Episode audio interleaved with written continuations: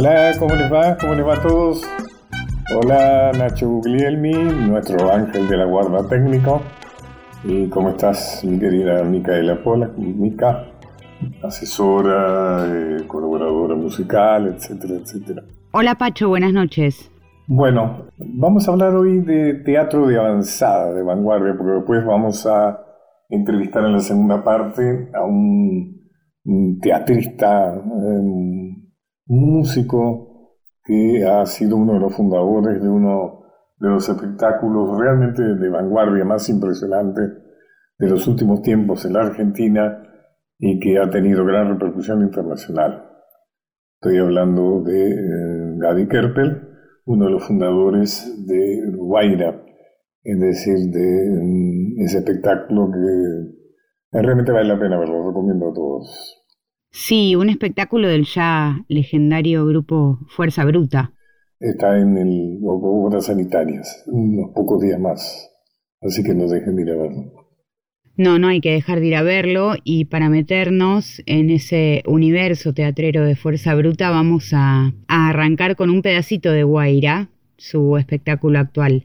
Este tramo con música de Gaby Kerpel se llama TV.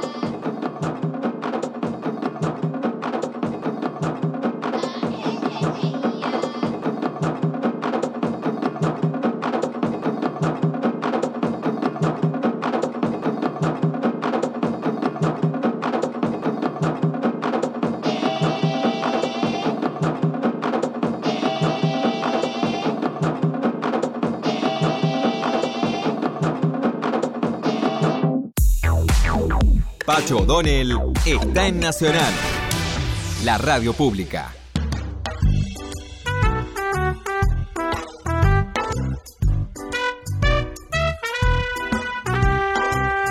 Vamos a hablar de los comienzos del teatro argentino, justamente del comienzo revolucionario, diríamos, que es el circo criollo. Eh, algunos historiadores opinan que el verdadero circo criollo nació en 1886 con los hermanos Jerónimo y José Podestá, y la representación de la obra de Eduardo Gutiérrez, Juan Moreira. Es importante mencionar que la convulsión social que provocó el drama gauchesco, sobre todo en el caso de Juan Moreira, en la etapa circense, donde se recorría la campaña y se actuaba en los pueblos, aún los más pequeños, esta epopeya del gaucho perseguido por las autoridades Ustedes saben que Juan Moreira es considerado uno de los Robin Hoods, ¿no es cierto?, de, nuestra, de nuestra historia popular, es decir, aquellos que se enfrentaban a la, a la autoridad para ayudar a los pobres. El gaucho perseguido por las autoridades provocó un sentimiento de rechazo a prácticas caudillescas, lo que hizo que las autoridades temieran por el moreirismo, es decir, que la gente salía de ver espectáculo sobre Juan Moreira y revivía con mucha intensidad sus sentimientos en contra de los pecados sociales, ¿no es cierto? Bien sabemos de eso, somos expertos en eso, los pecados de la política. Expresa en ese, por ejemplo, Vicente Rossi expresó que el pueblo se enmoreiraba y se acudió a la policía para que suprimiera las expansiones del público que salía de contemplar los dramas criollos y eh, también se apeló a los ediles para que supieran, para que suprimieran sus representaciones, o sea que se aplicara la censura. Tanto es así que aparecen en los archivos policiales de la época algunos que son detenidos por hacerse del Moreira. Interesante, ¿no? Te detenían por hacerte el Moreira, es decir, por alguna manera reivindicar mm, la buena política ante la mala política. Beatriz Selby, que es una estudiosa muy interesante, ha tomado declaraciones que por estadio la prensa, donde decía textual, infundía tanta realidad a Juan Moreira que muchas veces se dictaron decretos policiales prohibiéndolo, en mérito a que después de la función no había gaucho pobre que soportara las injusticias del machete. Un elemento de fundamental importancia en el circo criollo y de enorme trascendencia fue la actuación en sus representaciones de payadores, que fueron el basamento donde se asentó el tango canción. O sea, se considera que uno de los orígenes del tango canción fueron las payadas, payadas que se iban musicalizando. Entre los más famosos cultores de este género se puede mencionar Ingenio Cazón, José Betinotti, Nemesio Trejo y el gran Gavino Ezeiza. Eh, otra anécdota ligada a estos hermanos Podestá y su circo criollo, y que fueron contratados en Montevideo por Pablo Rafeto en 1877 para realizar acrobacia. Allí nació el personaje de José Podestá, Pepino el 88. Luego con su compañía de Circo Arena recorrieron Uruguay y en 1880 se embarcaron hacia Buenos Aires. Difundieron enormemente los temas gauchescos y los aires musicales. A través del circo criollo se dio a conocer el pericón, que era una forma muchas veces de terminar la obra, ¿no es cierto?, con un baile de, muchos, de varios, un baile colectivo, como es el pericón de una bella música, que reemplazaba los tradicionales eh, músicas y bailes del folclore como el gato, ¿no? Eh, también popularizó otros ritmos musicales tradicionales, rescatando muchos de ellos del olvido.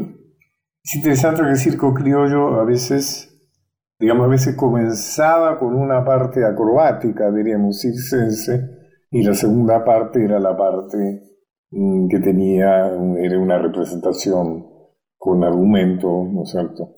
Y así se denominaban circos de, primera parte, a los que solo ofrecían números de pista, y circos de primera y segunda parte, a los que ofrecían luego una representación teatral. Bueno, Mika quería hacer algo sobre un momento del teatro que reflejó características muy propias, porque el circo criollo no se importó de Europa como tantas otras cosas, sino que fue una generación espontánea y que representó un momento, diríamos, de cambio revolucionario, por utilizar esta palabra, cosa que también lo es Guaira en estos momentos en el Obras Sanitarias de Avenida Libertador. Bueno, hacemos escuchar otra música de Gadi Kerpel y pasamos a la segunda parte. Nos vamos a la tanda con mucha charla de Gaby Kerpel antes de escuchar la charla precisamente que van a tener ustedes en el segundo bloque.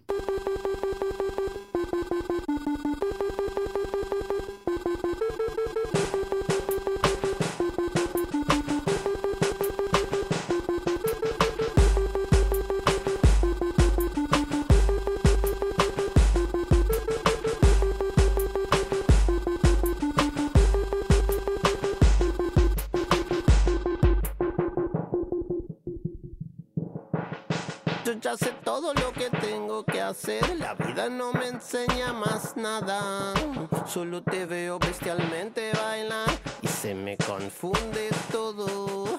Yo ya no tengo muchas ganas de hablar, tu libro lo dejé enterrado. Solo te veo bestialmente girar y se me confunde todo.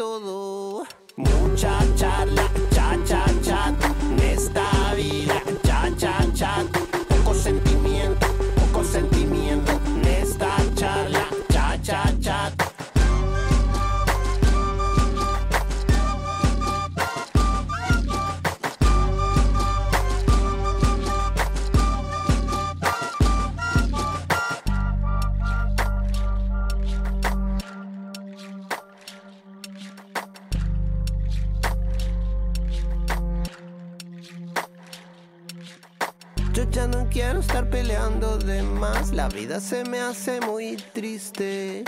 Pero me encanta tu tono de voz cuando te molesta todo.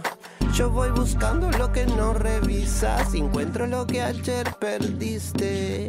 Para mostrarte lo que ya no tenés, que te guste un poco. Mucha charla, cha cha cha, de esta vida, cha cha cha.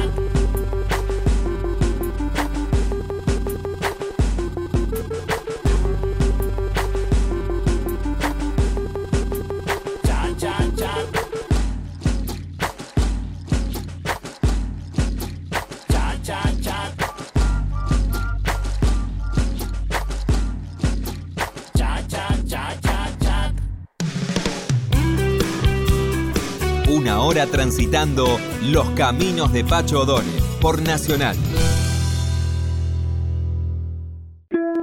Continuamos con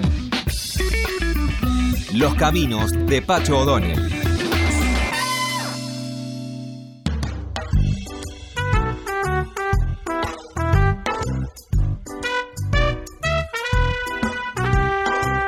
Bueno, Mica, ¿sabes que voy a entrevistar ahora a una persona que tenía muchas ganas de entrevistar, de charlar, porque lo que hace eh, es, fantástico. Bueno, es una de las tantas cosas. Está actualmente en temporada Guaira, ¿no es cierto?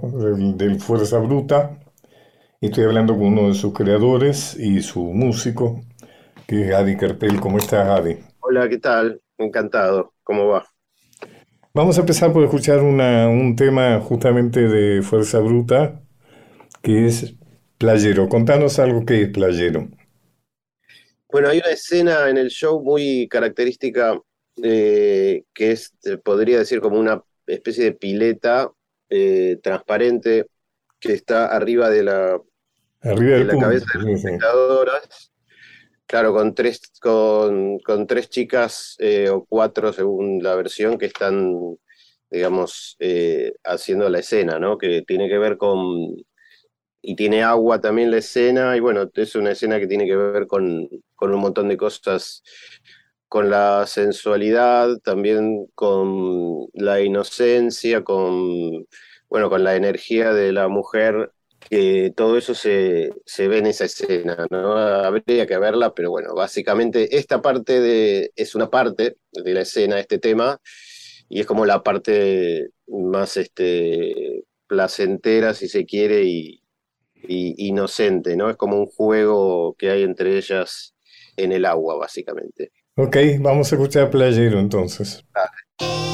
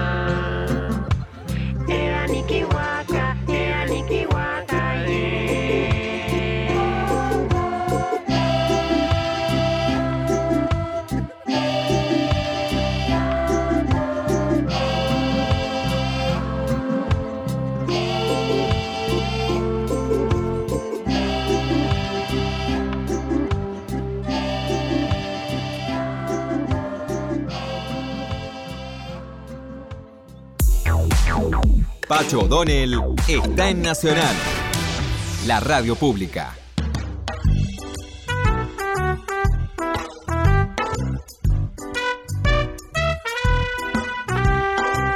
Bueno, súper interesante, ¿no? Gaby, eh, te confieso que la primera vez que fui a ver Fuerza Bruta, que no es esta versión de la pileta, es la anterior, me acuerdo, ¿sabes? La sensación que tuve miedo, tuve miedo. Eh, es como que me invadió, o sea, sentí como que no, no, no, no sabía cómo sentir eso, no sabía cómo se sentía eso tan nuevo, tan novedoso. Realmente, todo este proceso ha sido una genialidad, absolutamente. Gaby es coautor con Dickie James, ¿no es cierto? algo que empezó en la organización negra, me acuerdo que era un proyecto muy audaz Después fue derivando a De la Guarda. Ese daba más miedo, ¿no? La organización negra ese especialmente estaba diseñado para que de medio jugando, pero era, era algo que era del año 85. Claro. Post, obviamente post eh, el proceso eh, que, pasó la Argentina y, y, era como una especie de desahogarse de todo eso con la democracia incipiente, pero eso, eso sí, era, eso era bastante, era bastante eh, aterrador jugando, ¿no? Pero bueno, se generaba eso. Algo que les puede pasar a muchos que vean por primera vez Guaira actualmente, ¿no? Que uno se encuentra con algo desconocido. Claro. Que uno está entrenado a sentir con la música o a sentir con algo que lee o a sentir frente a un cuadro que lo impresiona. Pero esto de la guarda y de Guaira y Fuerza Bruta es algo absolutamente original. Contanos cómo nace, cómo, cómo coagula finalmente el proyecto. Claro, lo que yo te mencionaba en ese espectáculo, estábamos con Dicky, Dicky en ese momento era actor de, en la organización negra, y también estaba Pichón, Baldinú, que mm, fueron los dos que decidieron eh, hacia el 93 más o menos eh, hacer este nuevo grupo que fue de la Guarda, que justamente lo que ellos buscaron es eh, una cosa similar a lo de la organización negra, pero con un carácter más alegre. Entonces, eh, durante un par de años estuvimos experimentando y eh, surgió el primer show de, de, La Guarda, que lo estrenamos en La Recoleta, también con una energía muy, muy, muy alta y mucho contacto con el público, digamos, eh, con... ¿De qué año estamos hablando? Y el, en La Recoleta se estrenó en el 95. 1995.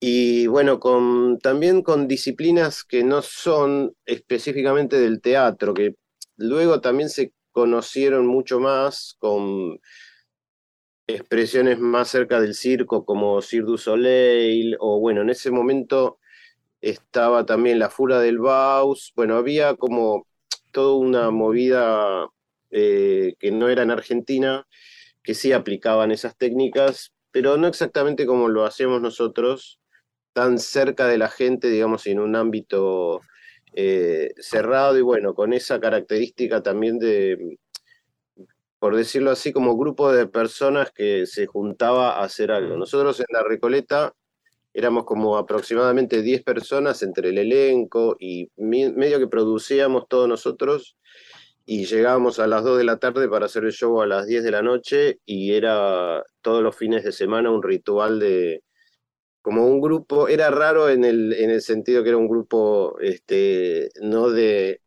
artistas o contratados o digamos como puede pasar en el teatro, sino de, amigos y amigas que se juntaban a hacer algo que, estaba buenísimo.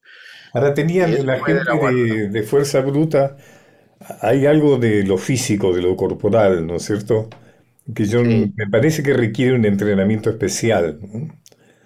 Eso de correr por las paredes, la, idea del espacio, ¿no es cierto? La, la idea de las alturas, ¿no?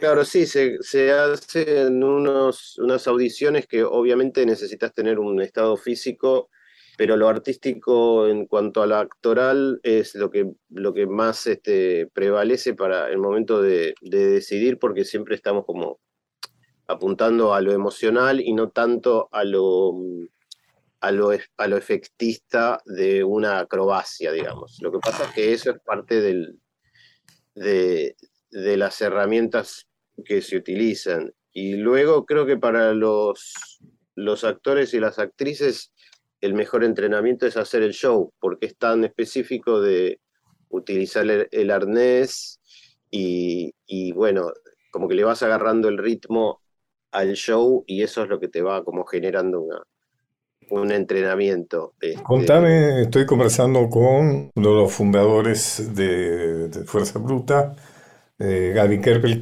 recordanos qué días están y dónde están para que los que nos escuchan puedan ir a verlo. Eh, es en obras sanitarias, en el Estadio Obras Sanitarias, y es de martes a domingo. Eh, algunos días hay dos funciones, incluso el sábado hay tres funciones. tres este, funciones. Eh, ¿Vos estás siempre, Gaby? ¿Cómo? ¿Vos estás siempre? Yo, eh, como mm, no, no, soy parte del, de, los performers, digamos, de hacer el show, yo voy cada tanto para, bueno, corregir cosas o chequear, pero la verdad es que ya es un show que está muy, muy eh, hecho, si se quiere, y lo adaptamos para obras sanitarias, pero básicamente, digamos, va eh, corre con la gente que lo, que lo ejecuta. Eh, como este dije, eh, Gaby es el autor de la música. Escuchamos otro tema de, de Guaira, Dansteca. ¿Quieres decir algo de Dansteca? Bueno, hay una parte del show que se transforma simplemente en una fiesta con un DJ tocando un tema, que yo siempre me sorprendo porque vos ves, entrás y ves eh, entre el público, yo muchísimas funciones que veo y me fijo en el público y veo, bueno, familias, veo niños, veo gente grande, gente joven, pero inevitablemente en esa parte se ponen todos a bailar como si fuese, no sé, Ibiza a las 4 de la mañana. Es impresionante en ese sentido la genialidad de, de Dickie James como eh, entendió que en ese momento, después de, como vos bien dijiste, que te dio miedo, son, son digamos, como son emociones, que puede ser miedo o, este, no sé, algo que alegre, pero siempre es intenso. Y eso es como que relaja. Claro, eso, esa parte está en el medio prácticamente del show y relaja como para que la gente desagote un montón de, de ganas de este, de bailar, que es la manera también que corporalmente uno puede formar parte del show, porque siempre ves cosas que son imposibles, parece, de hacer, y creo que eso es como que termina de hacer participar al público de una manera. Pero yo creo que hay como una conexión muy fuerte con el cuerpo, ¿no? En el espectáculo usted. Totalmente. Diría que ahí es que el público recupera su propio cuerpo. Vamos a escuchar entonces.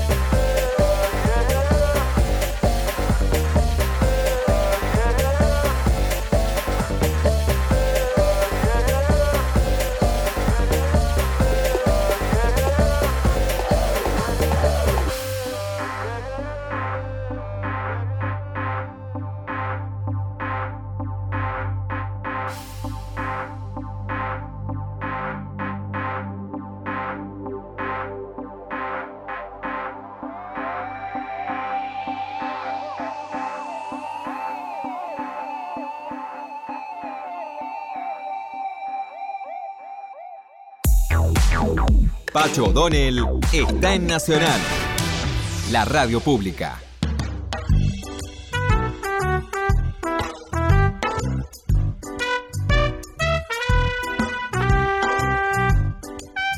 Bueno, hemos hablado con Gaby Keppel de, su gran espectáculo, extraordinario espectáculo, que no dejen de verlo. Yo lo he visto tres, cuatro veces, pero creo que no, es imposible no verlo, digamos, ¿no? Es un espectáculo de éxito internacional. En algún momento tenían varias compañías al mismo tiempo, ¿no? Sí, o sea, ahora obviamente con la pandemia es como que estamos retomando, por suerte, muy bien acá en Buenos Aires y no hay ninguna en el exterior, pero hicimos el show en Las Vegas, este, ahí sí estuve viajando porque hicimos varios cambios, que es más o menos lo que se ve ahora en esta versión. Este, pero estuvimos mucho en Asia también y en Europa. Llegó a haber cuatro compañías a la vez, pero lo normal es que haya dos o tres. Fíjense ustedes, están escuchando el, éxito, ¿no? Impresionante, ¿no? Ahora, Gaby Kerpes no solamente has trabajado para mm, Fuerza Bruta, sino que también has tenido desarrollos propios muy interesantes, ¿no? Bueno, gracias. has hecho algunas cosas con, con Santa Olaya, ¿no es cierto? Eh, sí. He escuchado algunas este, músicas tuyas que me parecen sumamente interesantes.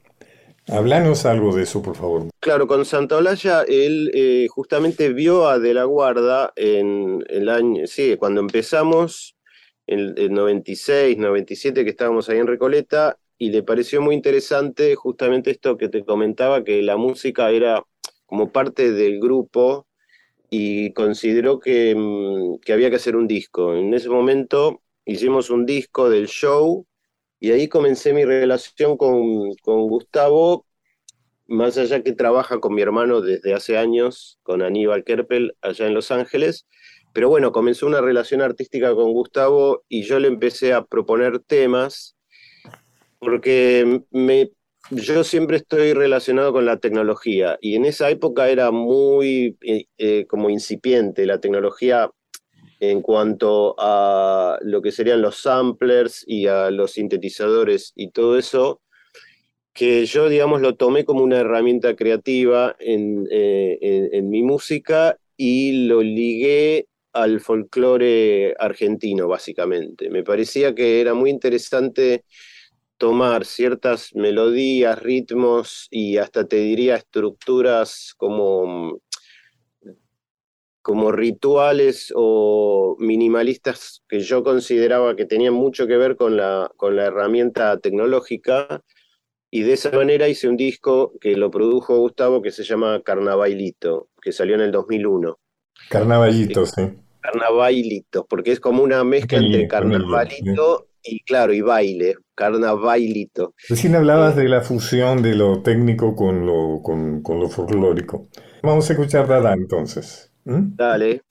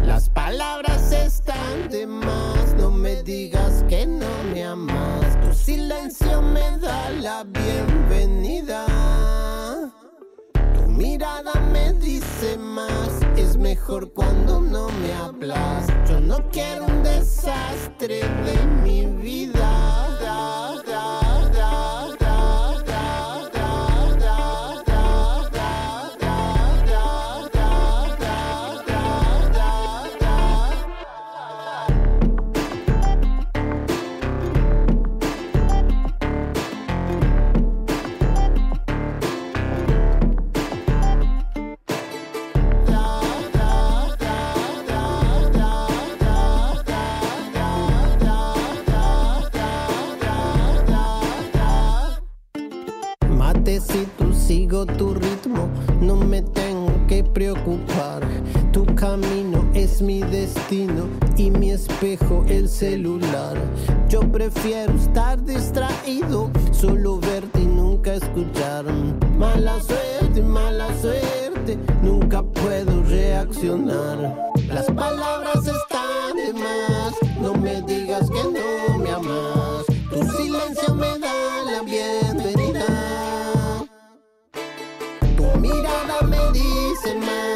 es mejor cuando no me hablas.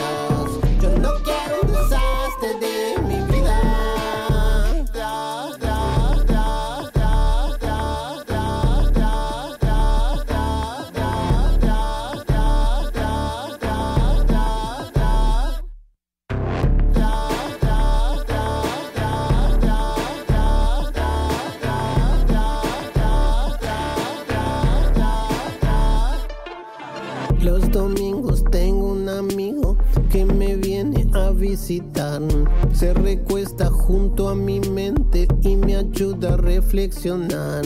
Necesito toda una vida para volverla a enamorar.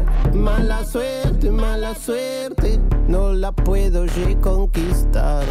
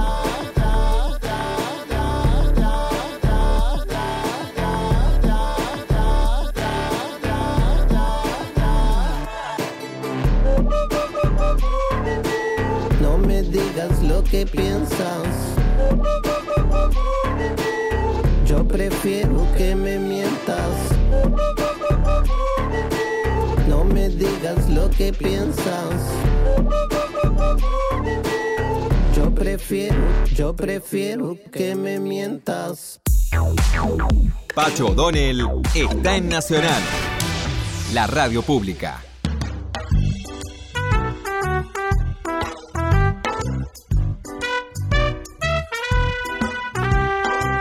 Bueno, ¿cuáles son tus planes, Gaby, de aquí en adelante?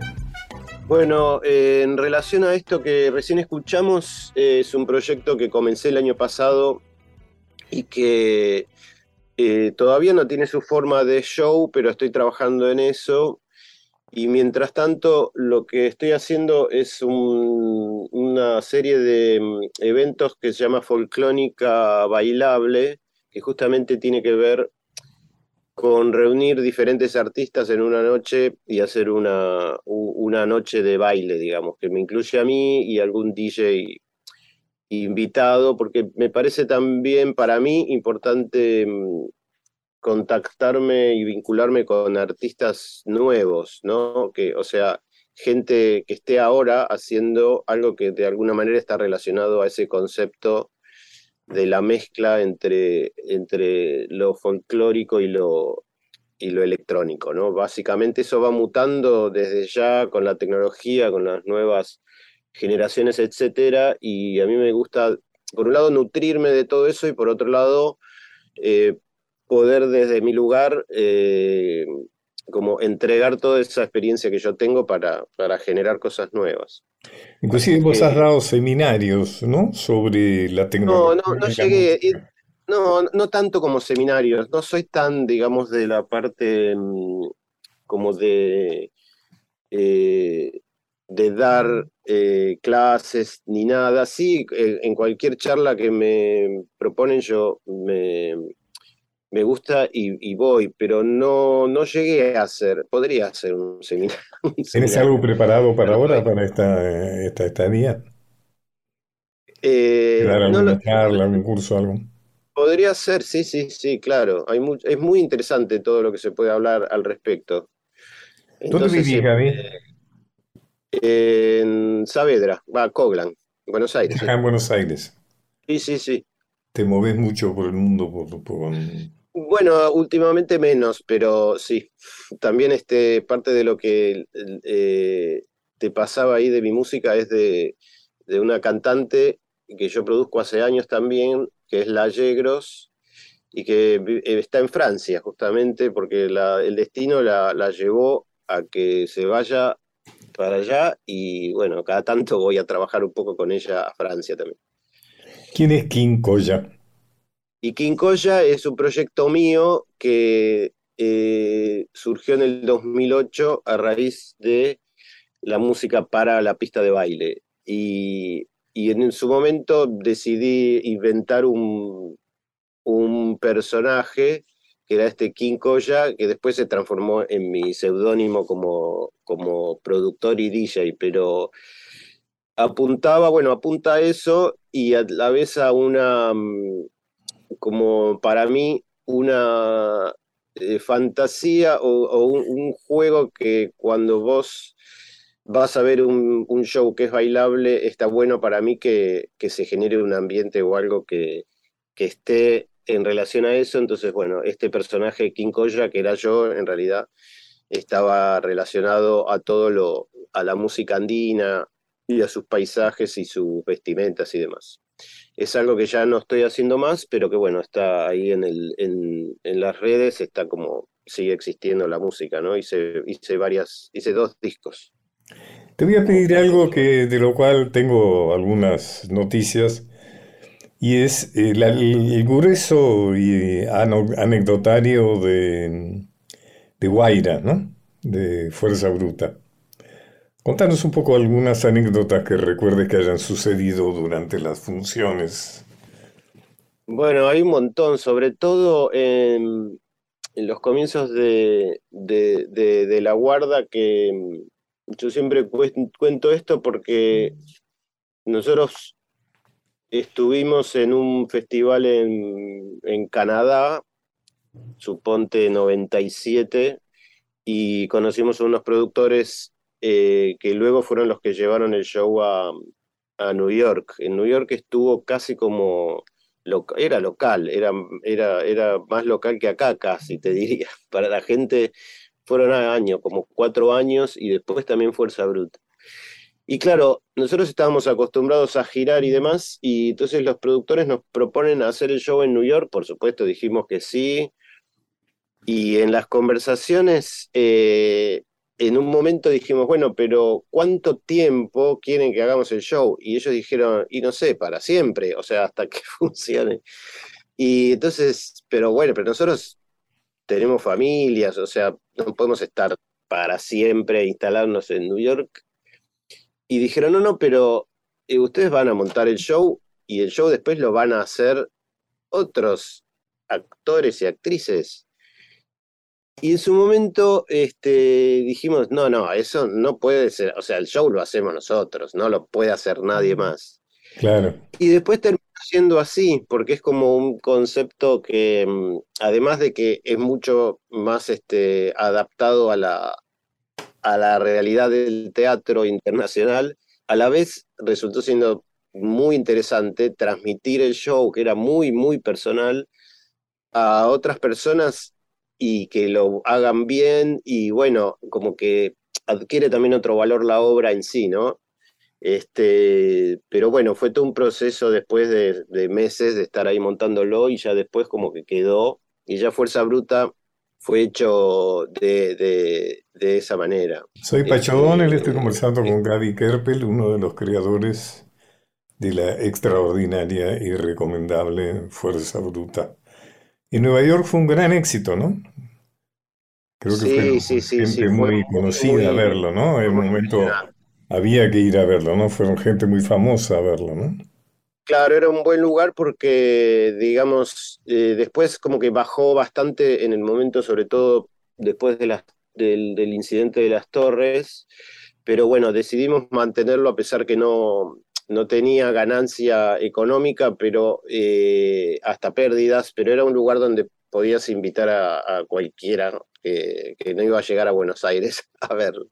Este, Por ejemplo. Y después algo también que me, acordé, no, bueno, y qué sé yo, yo me acuerdo en su momento que la noticia era que había ido Madonna, este, y bueno, gente de, esa, de ese tipo de, de, de digamos, de mundo artístico internacional, no sé, habrá una lista en algún lugar ya, ya no me acuerdo, pero eh, hablando de anécdotas, eh, vos sabés que en el, creo que 2018, si no, no me equivoco, hicimos una adaptación de Guaira para Japón. pero a la vez, o sea, cambiamos un montón de cosas, la música toda completamente nueva y las escenas adaptadas a cierta parte de la historia de Japón que es larguísima, ¿no? Obviamente, pero bueno, lo que fue súper interesante, obviamente, y trabajamos un montón, vinieron, lo hicimos solamente en Tokio, ¿no? Y también hecho por eh, artistas eh, mitad japoneses, algunos argentinos de acá y de New York incluso. Pero no, la anécdota es que vinieron eh, a trabajar a Buenos Aires, ¿no? Entonces, de la manera que yo trabajo la música con Dicky, siempre estamos cambiando todo y haciéndolo medio como durante los ensayos. Y eso era algo que para la, para la mente del japonés era, inconcebible. O sea, me decían, por ejemplo, y pero, ¿cuánto dura este tema? Esta, e, esta, y yo decía, y no sé, cuando lo termine, eh, te digo, pero como no está terminado, o sea, no podían entender la falta de estructura que tenemos nosotros, que pienso que es algo bastante del argentino, si se quiere, del latinoamericano, este, y fue una parte muy difícil, ¿no? De, de llevar a cabo con esa manera que nosotros estamos acostumbrados y que para ellos era un abismo increíble, ¿no? Y obviamente nosotros aprendimos un montón de la estructura porque la verdad es que hace todo mucho más, mucho más rápido y más eficiente, pero bueno, también este, nuestra manera tiene su, encanto. Gaby Kerpel, muchísimas gracias, un placer, ¿eh? es un placer. No, al contrario. Y por supuesto, felicitaciones por esa cosa extraordinaria que es eh, Guaira de Fuerza Bruta en obras sanitarias eh, prácticamente todos los días. Vayan, que va, que no, que eso, creo que queda una semana más, así que apúrense. Ah, bueno, ok. Bueno, eh, y querida Mica, bueno, quedas a cargo de la despedida, elegí algún tema de Kerpel. Nos despedimos con un tema del que estuvieron hablando, es Folclónica de Gaby Kerpel. Y, nos vamos hasta el próximo viernes. Muchas gracias. Muchas gracias, gracias. a y a también. Gracias a usted, Pacho. Buen fin de semana. Gracias. Gracias, Pacho. Nos vemos. Chao, Gaby. Muchas gracias a vos. ¿eh? Ha sido un placer realmente. Igualmente, gracias.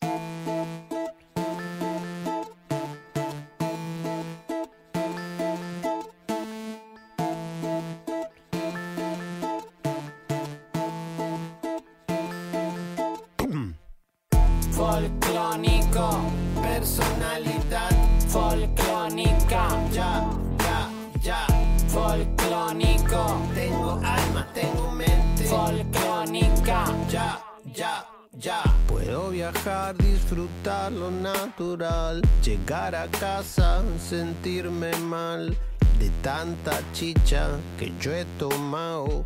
Estoy apunao, estoy apunao. Toco el charango, me siento al mango, canto folclore, aunque lo ignores, compro flores, aunque no llores. Ah, yo solo trato de acercarme más folclónico, personalidad folclónica, ya, ya, ya, folclónico, tengo alma, tengo mente. Me hago cargo y le hago frente, suena el lobo, es inminente y me preparo para el carnaval, viajo solo con mi animal, caballos y rayo con cabras y estallo la parra y el monte te van a encontrar. Los chamanes y los ruidos salen con la misma fuerza con la que soñás, puras iridades con juegos lunares son solo las formas que vos respirás.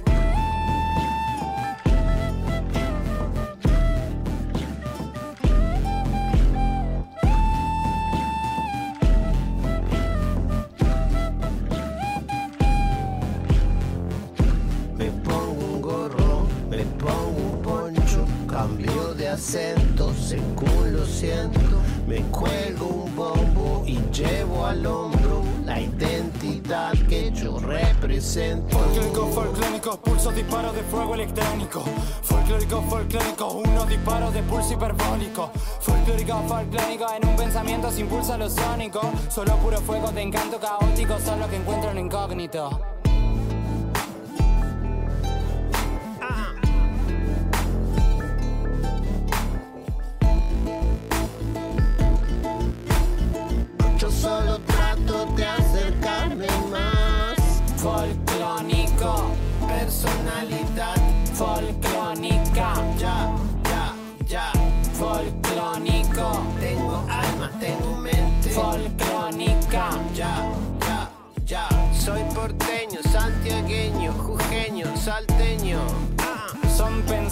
Como ares atados a dominoes que te han dado de sabores para pronosticar. Catamarqueño, chaqueño, litoraleño, de la puna, de la luna, desde la cuna, yo tengo identidad folclónica. Pacho O'Donnell está en Nacional.